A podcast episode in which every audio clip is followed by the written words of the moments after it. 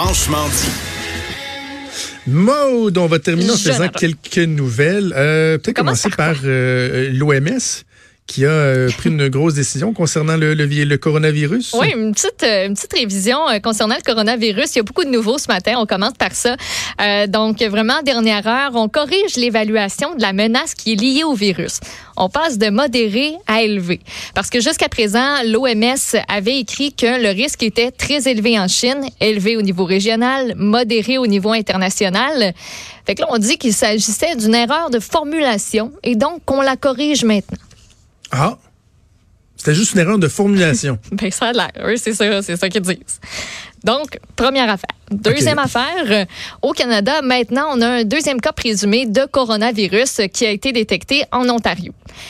On le sait, il y avait un homme déjà dans la cinquantaine qui, lui, est hospitalisé euh, parce que euh, revient de Wuhan, homme d'une cinquantaine d'années. Il y avait des symptômes de la maladie dans l'avion qui l'amenait de la Chine à Toronto, où il est arrivé le 22 janvier. Lui, s'est pas rapporté dès qu'il est arrivé. Finalement, il est juste allé chez eux. Il a pas filé. Il a appelé le 911. Ils l'ont ramassé, puis ils ont compris que c'était pas mal évident que ça allait être ça.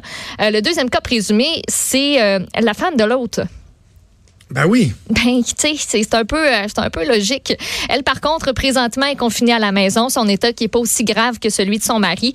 Et tout comme son euh, époux, il va y avoir un test préliminaire. Le test préliminaire, en fait, effectué par le laboratoire de la santé publique en Ontario, ça a donné un résultat positif, mais il faut confirmer tout ça euh, avec le laboratoire national de microbiologie du Canada, qui est situé, lui, à Winnipeg.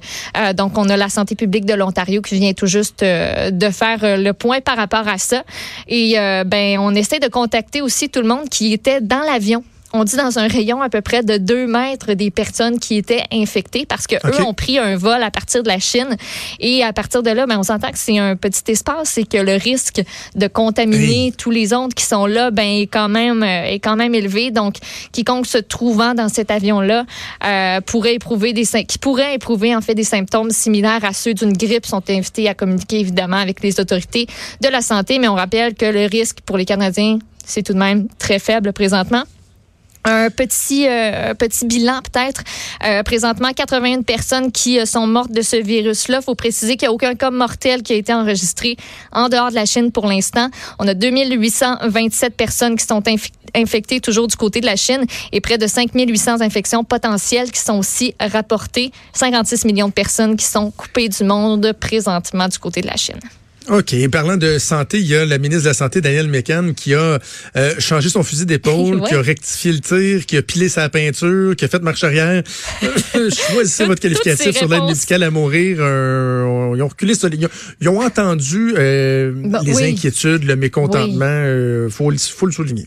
Elle a dit, la ministre Mécan, en ouverture du Forum national sur l'évolution de la loi concernant les soins de fin de vie ce matin, lors d'une point, lors d'un point de presse, qu'ils sont à l'écoute de la population, qui entendent les inquiétudes. Et voici des précisions donc de Daniel Mécan en point de presse ce matin qui dit, euh, qui nous précise en fait quelle va être la suite des choses. continuer nos consultations à la population. On a déjà annoncé euh, qu'on aurait une consultation début mars, fin février, début mars, mais on va la poursuivre et on va prendre autant de temps nécessaire pour vraiment qu'on arrive à un consensus social. Et on va également inclure une consultation avec euh, les oppositions euh, donc, on va discuter avec le leader parlementaire sur la formule qu'on va prendre, mais ça va être vraiment une consultation élargie, complète, avec un consensus social. Donc, c'est pas mal Non. ce qu'on demandait là, quand il y avait eu le tollé la semaine dernière, quand on avait annoncé que le critère d'être en fin de vie, ce serait plus nécessaire au Québec pour avoir l'aide médicale à mourir. Donc, que les personnes qui sont à tête de troubles mentaux auraient été admissibles. Il y en a qui ont brassé la cage. On pense entre autres à Véronique Yvon. Euh, donc, euh, ça répond euh, pas mal, là, si je me trompe pas, aux attentes Oui, oui. de ce, que tout le monde en fait, c'est qu'on en discute. C'est pas qu'on fasse comme bon, ben ok, voici, voilà, c'est fait. C'est ça, c'est un recul euh, complet. Donc, euh, mais tu sais, j'en reviens toujours à ça. C'est que ce qui est fatigant, c'est que oui, on doit reconnaître le fait que le gouvernement était à l'écoute, mais au lieu qu'ils disent écouter la population, là, tu sais, c'est que là, ça se met à crier dans la rue, puis là, ils ouvrent la Ouais. fenêtre, ils font comme genre, Hi, ben oui, hein, pourquoi pas être descendu dans la rue avant que ça crie? Tu sais, puis parler au monde, écouter, puis de, de voir de parer les coups.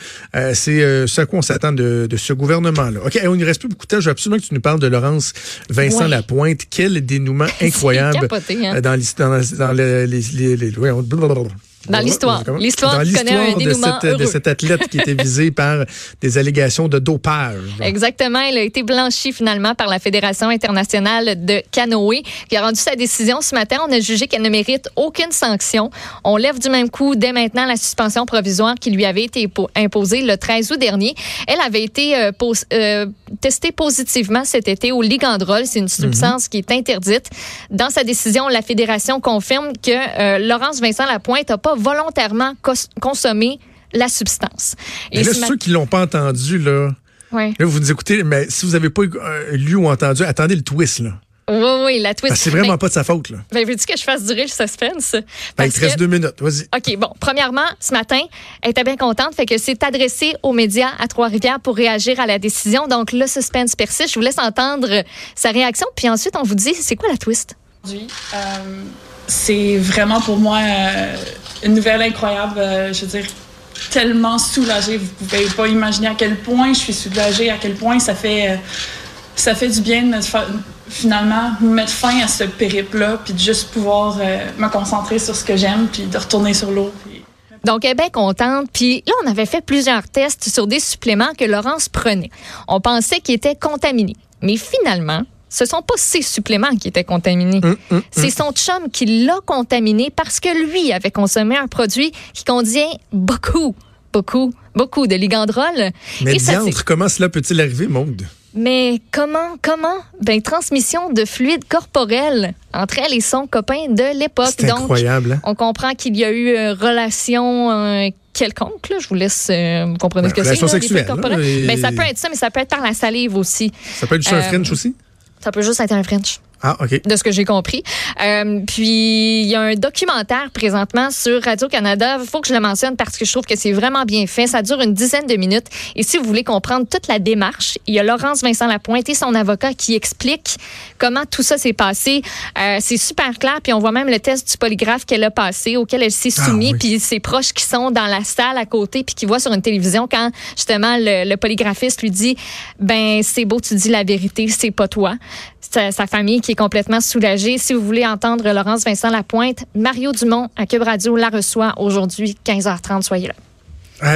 J'espère en tout cas qu'elle sera en mesure de revenir à la compétition de, de belle façon, là, parce qu'on s'entend que... d'avoir le couteau dans les dents puis d'être prête à tout faire pour aller aux Jeux olympiques, en tout cas. Je souhaite la, meilleure des chances, parce qu'évidemment, elle, elle bénéficie de la présomption d'innocence, mais dans cette matière-là, quand on pense à Armstrong en cycliste, Geneviève Janson, on en a vu des cas de gens qui disaient non, non, mais non, j'ai rien à me reprocher, puis finalement, on comprenait qu'on se faisait remplir, mais elle, elle est vraiment, euh, elle est vraiment euh, disculpée, donc... Euh, mais ça, ce que tu dis, là, c'est sûr que ça va rester tout le long. Il va y avoir encore des gens qui vont lui ramener puis qui vont dire ben, en tout cas, c'est ce qui est dit, mais en tout ah, cas. Mais là, écoute, elle est blanchie. Là. C'est pas juste qu'ils disent, on peut pas prouver ou quoi que ce soit. Elle est vraiment je blanchie. Sais, mais Jonathan, il y a toujours des gens qui vont penser le contraire.